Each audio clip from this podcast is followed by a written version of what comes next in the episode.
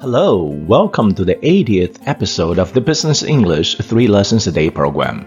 I'm your host, Dr. James Ma. Today is August 15th, 2020. Today, we will learn three concepts related to physical assets. Lesson 1 CapEx.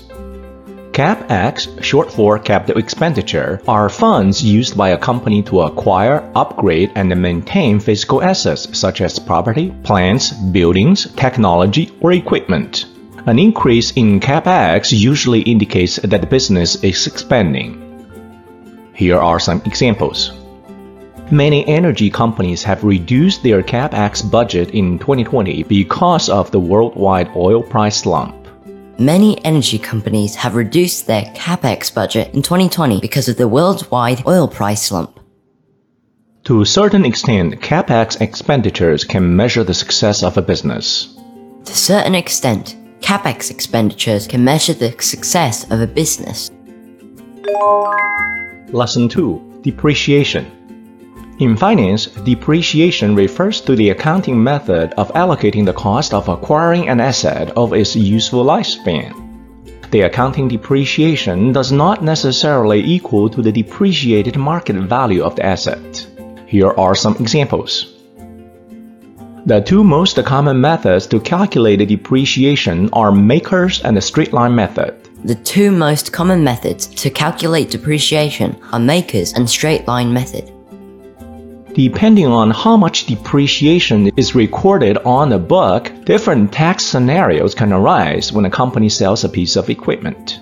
Depending on how much depreciation is recorded on the book, different tax scenarios can arise when a company sells a piece of equipment. Lesson 3 Amortization Amortization refers to the accounting method used to periodically lower the value of a loan or an intangible asset such as a patent.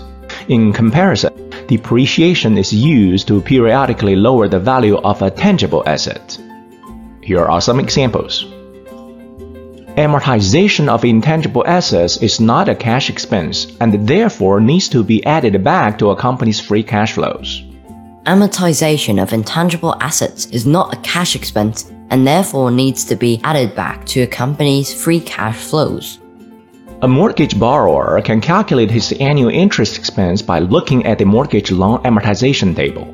A mortgage borrower can calculate his annual interest expense by looking at the mortgage loan amortization table. Now, today's real-world example. S&P Global July 16, 2020. Based on conclusions from our most recent review of company spending plans made available through investor presentations, SEC filings, and other sources, renewable energy capital expenditures in our coverage group are projected to reach $14.26 billion in 2020 declining to $10.32 billion in 2021 and to $9.62 billion in 2022. By comparison, our summer 2019 renewable energy capex analysis forecast $11.82 billion of spending in 2020 and $9.62 billion of renewables capex in 2021. Do you know?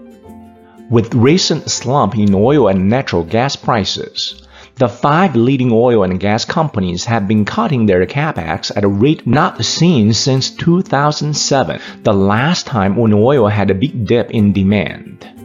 According to a briefing note published in February this year by the Institute for Energy Economics and Financial Analysis, IEEFA, ExxonMobil, Shell, Chevron, Total, and BP in 2019 spent a total of $88.7 billion on capital projects, down nearly 50% from the $165.9 billion spent in 2013. An IEEFA expert warned that the diminishing capex should worry investors and serve as a warning that the oil and gas industry is not the cash cow it used to be.